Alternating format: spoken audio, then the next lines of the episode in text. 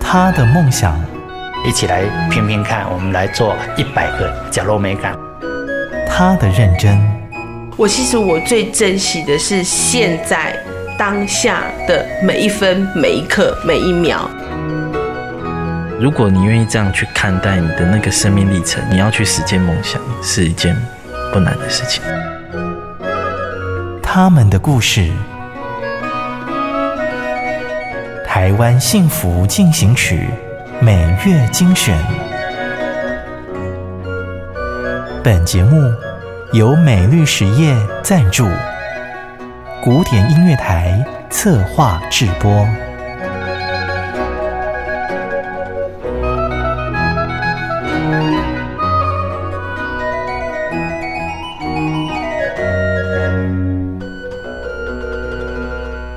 又到台湾幸福进行曲每月精选的节目时间，我是婉君。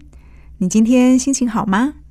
这一集的节目要和你分享不太一样的父亲，他们的生命故事，以及探讨生命的议题。透过他们的分享，让我们对幸福有更深的体会。邀请您进入今天的人物故事。台湾幸福进行曲。我是吴用老爸陈泽雅。采访那天天气很热，我们开车来到了桃园新屋乡，在小镇上绕了一会儿，看见吴用老爸水饺店的小小招牌，远远的在跟我们招手，大手牵小手探索陌生的世界，是每个爸爸心目中最美的画面。陈泽雅也是。但是牵着孩子的这双小手慢慢长大，每一天都好像停在昨天，仍然在重新适应世界。两个儿子先后出生，双双被判定重度自闭症，他独自一人背负起两个生命的责任。那呃，哥哥叫小贺，那弟弟叫小江，他们其实是重度自闭症，基本上他们没有口语。他们的认知跟他们的智商大概低于两岁，所以很多东西教他们的状况是非常困难的。其实我一直以来都没有享受到当爸爸的一个喜悦啦，只有烦恼比较多。一般家庭的过程，带小孩的过程是说越来越好，倒吃甘蔗。但是我觉得跟他们相处有点像是在爬楼梯一样。我当一个爸爸的，我在旁边陪伴。其实他们早疗做到六岁。那特教的话就衔接，一直到现在。其实我是觉得这一路走来真的非常不容易。遥远星球的星星不小心来到地球，地球人老爸搞不懂他们为什么尖叫，为什么暴走，只能够静静的待在旁边，等情绪乌云过去了，星星就会重新亮起来。那个时候，当初能做的就只有陪在他们身边，看他们自己打自己，自己克服没有办法克服的东西。那好了，眼泪擦一擦就没事了，因为这是一个生命的课题。我该找的朋友也都找了，大家看到我都会怕，因为我每天讲的东西都是那些我自己想说，好吧，那我就把我的一些心情，带小孩子的一些经过。我就写在脸书上面，让我自己取叫无用老爸。就是那个时候，我真的觉得自己是一个没有用的爸爸。老天带着陈泽雅走向一条看不到尽头的小路，一路上最常看见的风景是挫折。他常常觉得自己很没用，但无用老爸总比落跑老爸来得强。我觉得人生本来就会跟设想的有很多的不一样，这个东西是我觉得应该要有开阔的心胸去接受这些。但是重点就是说，因为我遭遇的状况不是只有工作的问题，是两个小孩照顾的问题，因为他们是生命，他们不是物品，就是两个都是重度自闭症，那只有爸爸在照顾。的这个状况，希望政府可以修法，让我们这样困难、遭遇困难的家庭可以提早去机构。年满十八岁，孩子就能够进入政府机构接受照顾，这是他心中的盼望。但是孩子现在十一二岁，还要苦等好几年，加上他只有自己照顾，压力很大。陈泽雅沮丧地说：“自己快撑不住，因为儿子的心门，吴用老爸可能穷极一生也不得其门而入，只能一次次地放掉坚持，找到对应的方式，从门缝中靠近心儿的世界。”在我两个小孩子的生命当中，他们不知道父亲的角色是什么，所以在我们家其实只有照顾者的角色，因为他们会容易紧张。那紧张之后，他们就会焦虑；焦虑之后，他们就会敲敲打打，甚至打自己，做出一些大家觉得很恐怖的事情。所以，我觉得不是同理心而已，大家没有跟这种小孩子相处过。那因为我每天都在跟这小孩子相处，所以我觉得放慢脚步，多给他们时间，才是真正有办法帮助他们的。我们应该要从我们自己学校、家庭。上面去生根，就是去让更多人知道，少一点负面的沟通，多一点点耐心跟时间给他们。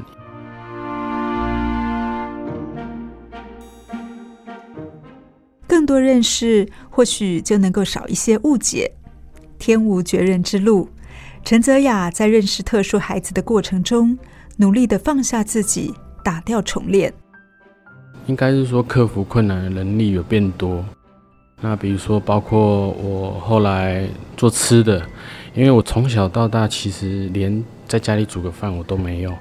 那确实现在为了生活，那每天都要做吃的，我就想说，好，那我妈妈是厨师，我都跟她学了一些台湾的一些东西，比如小菜，因为妈妈的水饺我从小吃到大都很好吃。然后包水饺啊，然后我们馅料我都是自己做的，啊，这些东西我以前想都不会想过。本来教才艺拿画笔的手，现在是沾满面粉擀面皮的一双巧手，一边卖水饺，一边就近照顾两个孩子。人家常说结婚生子是人生的分水岭，陈泽雅没想到两个孩子陆续出生，却都被判定为重度自闭症。这个分水岭所画下的分割线，是生命无法回转的单行道，让他只能够勇敢向前。其实我以前是念那个设计，没错。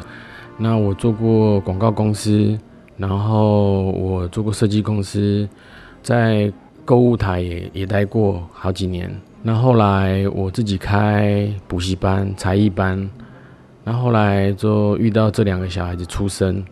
那补习班收掉，然后在台北租房子，而且这个房子还不容易找。然后因为他们两个会吵到别人，大家没有办法理解说这样的孩子。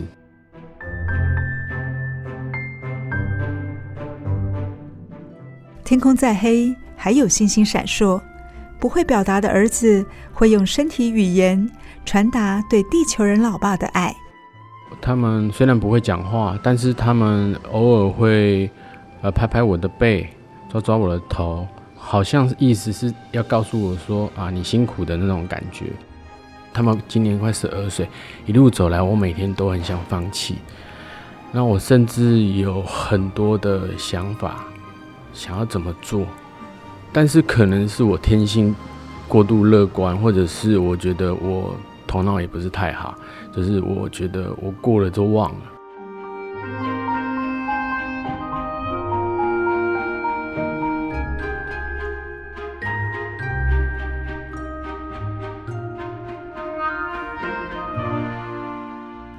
当你抬头看天上的星星，有的亮，有的暗，就像每个星星儿的症状都不尽相同。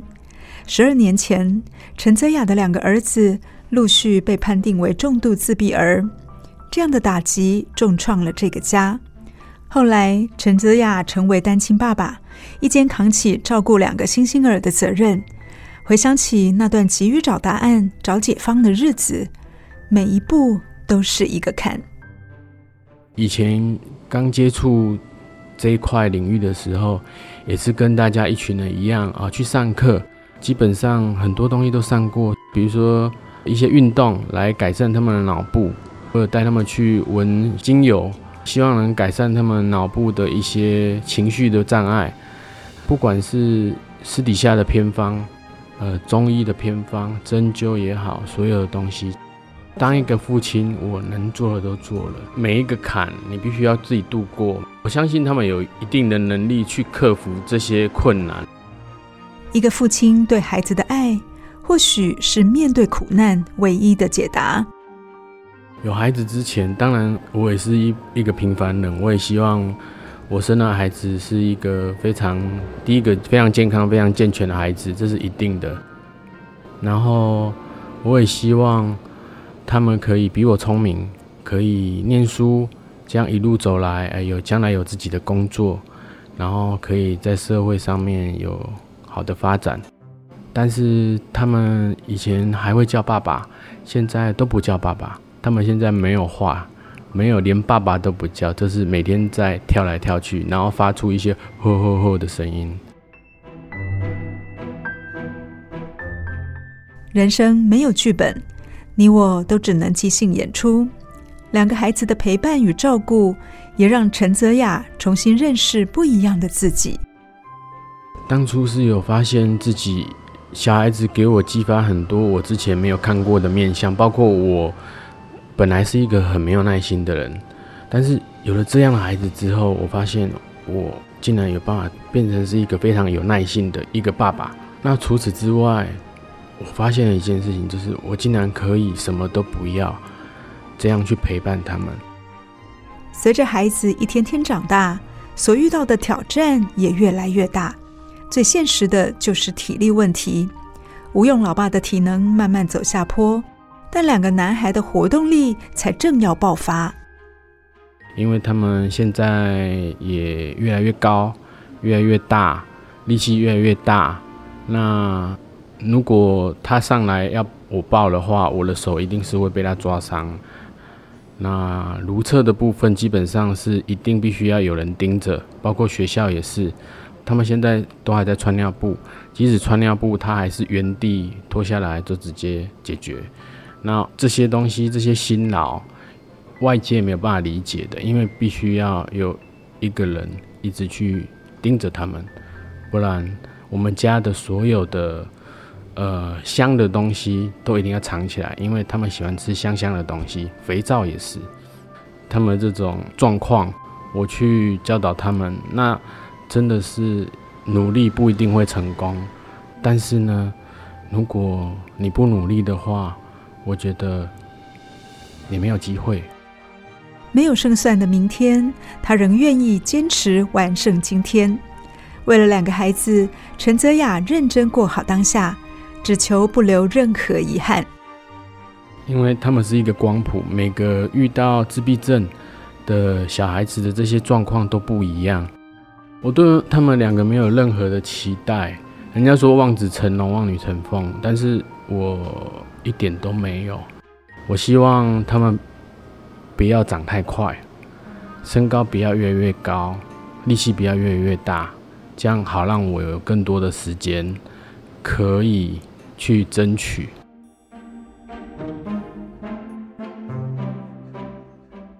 陈泽雅拉着两个儿子的身影，显得无奈又孤单。还好，人间总有天使会飞到身边，带来温暖。因为我以前念书，觉得就是说我就是出来就当上班族，做工作，或者是教学。我从来没有想到说我要过那么辛苦的工作。大部分都是在关心我的人，包括来我这边小吃店、这附近的教会，或者是有善心人士会觉得说啊，来支持我的水饺，我好像有另外一个抒发的管道可以聊聊天，因为他们会关心我。我觉得我遇到的这个人间，大部分大家都是一个非常正向的一些朋友，那我我也很谢谢他们。人生往前看模模糊糊，往后看却是清清楚楚。对于明天，吴用老爸还是期盼可以有晴天。他们两个有一个很特别的地方，就是说他们不怕生，只要谁对他好，他就跟谁好。其实我人生一直有很多没有达成我自己很想要做的事情，但是因为有了这样孩子这十二年，我不敢去想。那偶尔就是做梦的时候会梦到自己有什么样的勇气一直走到现在，我自己也搞不清楚，我只能顺天意啊。希望我们可以父子都一切平安，因为毕竟我也快五十岁了。那我觉得前半段经历了很多事情，希望我后面的人生可以还有一次机会，可以让我自己好好的走。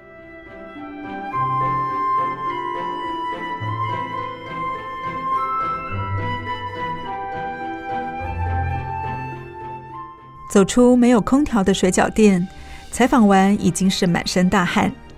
我们很难想象。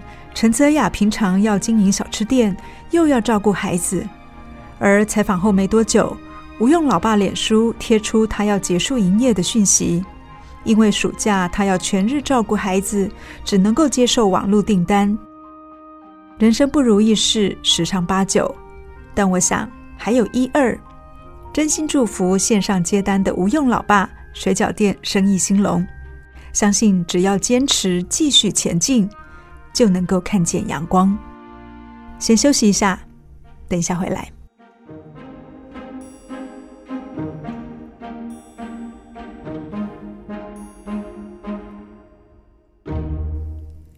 感谢你的收听。如果你喜欢我们的节目，欢迎在 Apple Podcast 评分五颗星，并且留言。如果你是用 Spotify 等其他 App 的平台来收听，也请帮我们分享给你的朋友。我们下期再见，拜拜。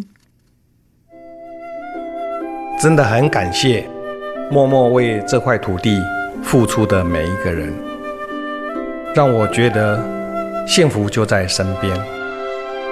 我是美绿实业廖禄立，跟你做伙创造温暖的社会。